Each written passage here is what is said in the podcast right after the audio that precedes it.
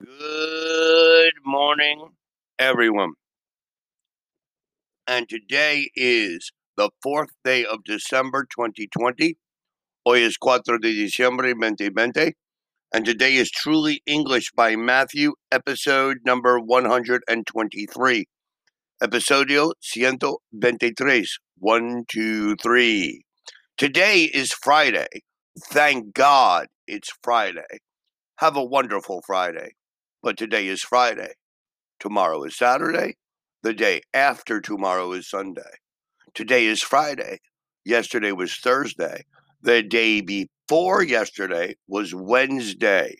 Remember that. Today, tomorrow, the day after tomorrow.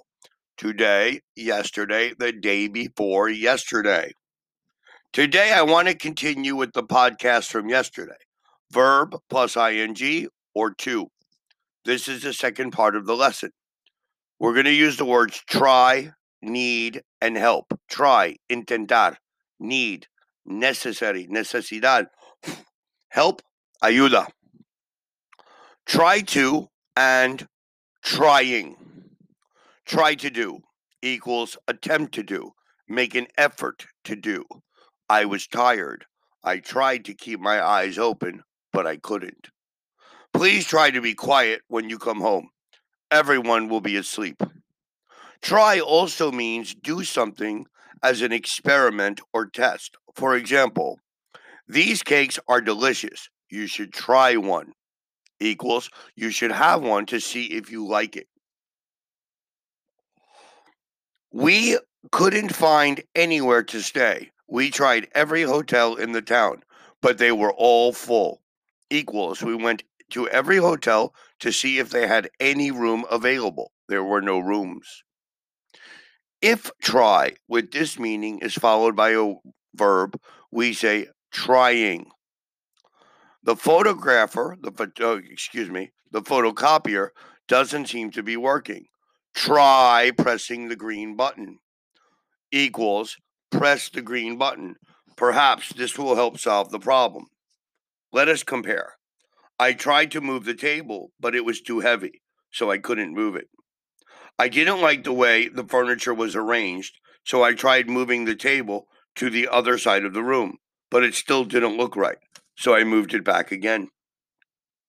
Need to and needing. I need to do something. It is necessary for me to do it. I need to take more exercise. He needs to work harder if he wants to make progress. I don't need to come to the meeting, or do I? Sometimes needs doing equals it needs to be done. The batteries in the radio need changing. They need to be changed. Do you think my jacket needs cleaning? Needs to be cleaned. It's a difficult problem. It needs thinking about very carefully. It needs to be thought about. Now, let me explain something else. I have to pay my rent. I need to pay my rent. I must pay my rent. The mayoría of Latinos siempre poner must to. No. I have to. I need to. I must. Therefore, you can say, I need to work. I have to work. I must work. There's no to. Must is a little more fuerte. Need to is second, and have to is third. So please remember that. Help and can't help. You can't help to do or help to, to do, with or without to.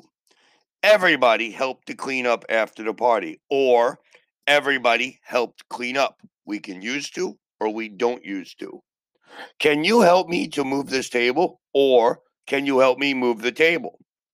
We can use to or no. I can't mm-hmm. help doing something equals I can't stop myself from doing it.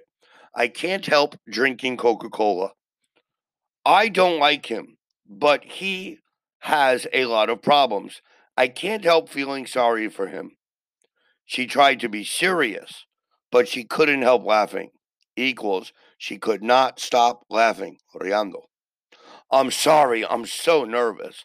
I can't help it. Equals I can't help being nervous. So, for example, we can say, I need to try to wake up early. I'm trying to wake up early. I would like to try Mexican food. I would like to try a new computer. Need to. I need to go to work.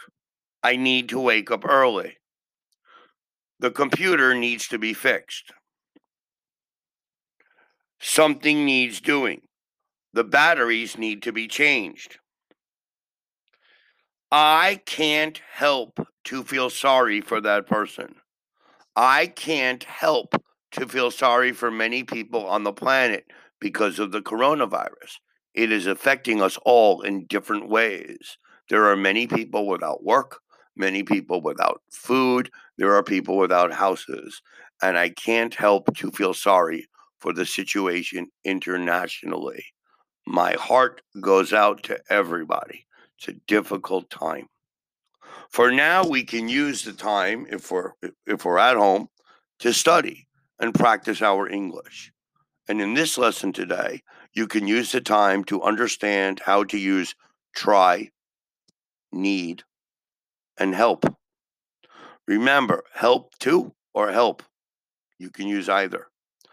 Please practice these words with the connected prepositions. Please make your own examples. If you have any questions, comments, messages, you can send me a message here in Anchor Podcasts or in Facebook or in Twitter under Truly English. We are everywhere. Thank you very much for listening to our podcast today. Have a wonderful Friday and have a wonderful weekend. See you Monday. Please listen to our podcast on Monday. Thank you.